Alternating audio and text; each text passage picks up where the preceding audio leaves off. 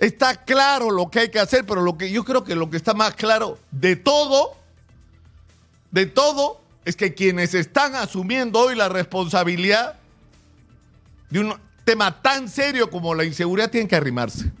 Tienen que arrimarse, señora Dina Boluarte, haga, hágase una por el Perú. Arrime a la gente que no tiene idea de lo que hay que hacer. El incidente de Santanita, donde barristas universitarios enfrentados a los de Alianza Lima dejaron como saldo, entre otros, dos niños de 11 y 12 años gravemente heridos y que luchan hoy por su vida, no es sino una señal de lo que estamos viviendo. Esto está totalmente fuera de control. Total y absolutamente de control. Los ciudadanos estamos desprotegidos, los ciudadanos podemos ser víctimas en cualquier circunstancia, en cualquier lugar, en cualquier momento, no solo de asaltos callejeros, sino estamos sometidos a extorsiones, a cobro de cupos, a sicarios, a secuestros, a todos los delitos imaginables.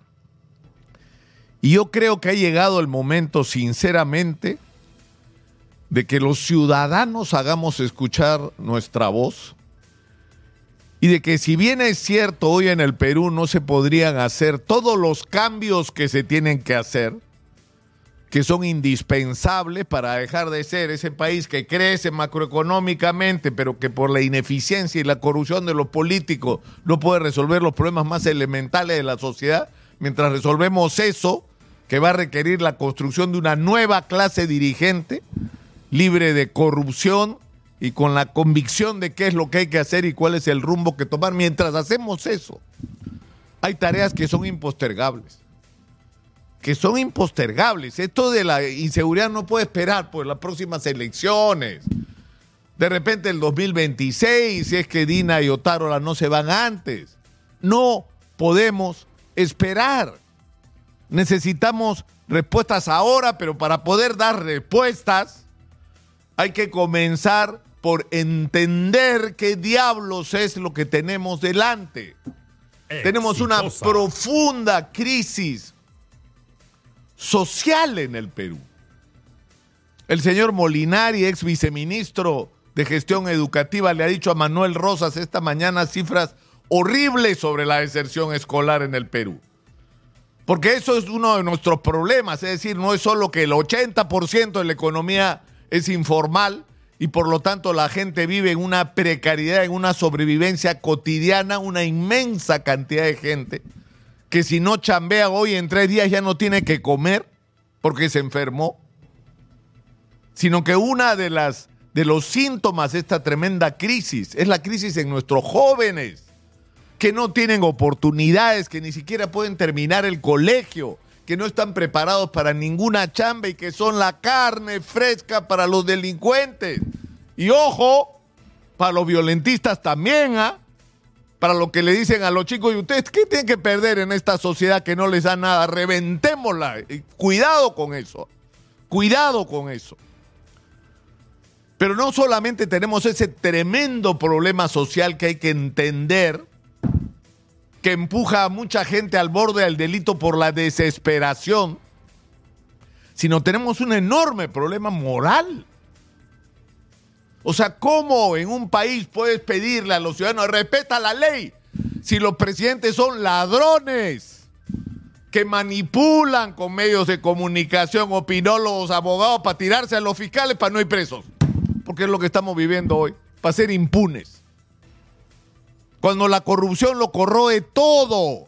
Cuando la corrupción, ¿qué es la violación de la ley? Es robarle al Estado la corrupción.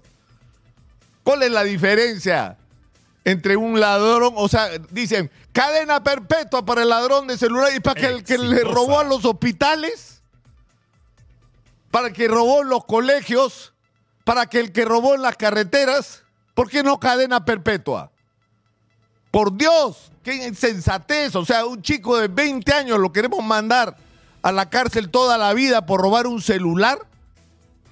sin entender el contexto que lo llevó a actuar de esa manera, con lo cual no lo estoy esculpando de su responsabilidad porque merece castigo, y somos blanditos con los ladronazos con los que se están levantando el peso del país y que todavía lamentablemente lo controlan todo.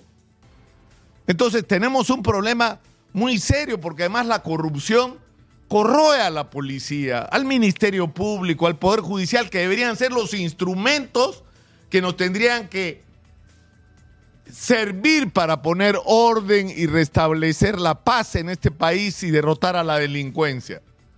Entonces se van acumulando las cosas, un tremendo problema social, una crisis muy seria con lo de la corrupción en la que, insisto, no solamente es la plata que nos roban, sino es el mal ejemplo, es la crisis moral que eso genera. A lo que hay que sumar, por supuesto, la crisis en la familia, las catástrofes económicas que se viven en los hogares de muchos peruanos han destruido hogares. Estamos llenos de hogares disfuncionales y el hogar, la familia debería ser el espacio de protección, en primer lugar, moral. No importa que el presidente robe si en tu familia tu padre y tu madre son decentes porque te van a educar en principios morales distintos a los que detentan el poder. Pero ni eso tenemos, porque está en un proceso muy grave de deterioro ese espacio de protección humana, económica y social y moral que puede ser la familia. Y por el otro lado, o sea, ya, ¿qué más se puede decir sobre lo que hay que hacer? Hay que tomar el control territorial, hay que recuperar las calles.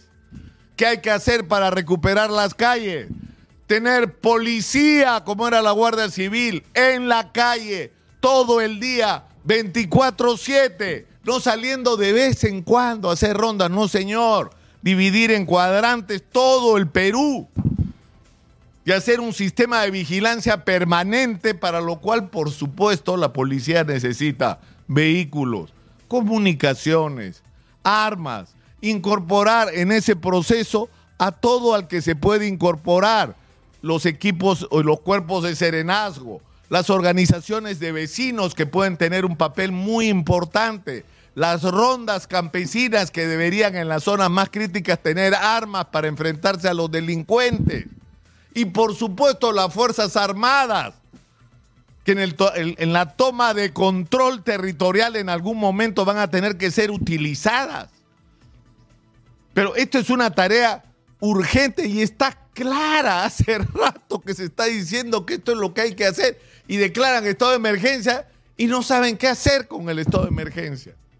Y necesitamos, por supuesto, que todo esto implique tecnología que no es cara.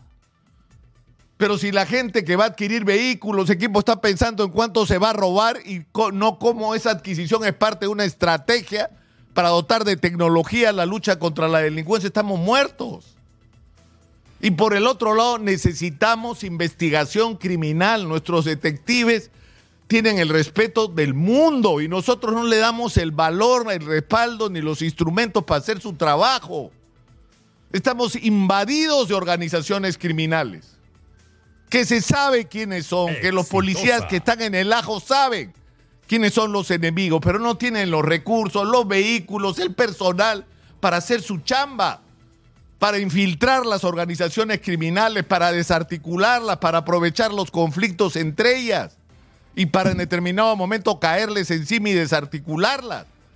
Pero ahí viene el otro problema y regresamos al comienzo, a la corrupción. Porque parte de la sobrevivencia de estas organizaciones criminales tiene que ver con las redes de corrupción que han tejido en el país. Está claro lo que hay que hacer, pero lo que yo creo que lo que está más claro de todo, de todo, es que quienes están asumiendo hoy la responsabilidad de un tema tan serio como la inseguridad tienen que arrimarse. Tienen que arrimarse, señora Dina Boluarte, haga, hágase una por el Perú. Arrime a la gente que no tiene idea de lo que hay que hacer. Javier Arevalo, presidente de la Corte Suprema, nos contó el otro día que se junta el Consejo Nacional de Seguridad Ciudadana y pareció un té de tías. Porque se miraban las caras y no había una estrategia y no había un liderazgo. Y no había un plan. todo eran palabras, todo eran comentarios absolutamente... eh, es decir, ¿para qué estamos? Si no está claro lo que hay que hacer y el papel que cada uno tiene que cumplir. Señora Dina Boluarte, permita por lo menos que la gente que sí sabe lo que hay que hacer, que sí tiene clara la película, que sí entiende que a la policía hay que sanearla de la corrupción, pero hay que respetarla, hay que institucionalizarla, hay que dejarla de manosear políticamente, hay que darle las armas, las comunicaciones, los vehículos, los recursos que necesita. Hay que darle el poder y el respaldo legal para que puedan hacer su trabajo con el apoyo de toda la sociedad. Por Dios, arrímense y dejen por lo menos que algo tan importante como la seguridad, por lo menos eso, esté en manos de quienes sí saben lo que hay que hacer. Sí saben. Y si quiere que le dé la respuesta, señora Dina Boluarte, llámeme yo le digo. Soy Nicolás Lucar. Esto es Hablemos Claro. Estamos en Exitosa, la voz que integra al Perú.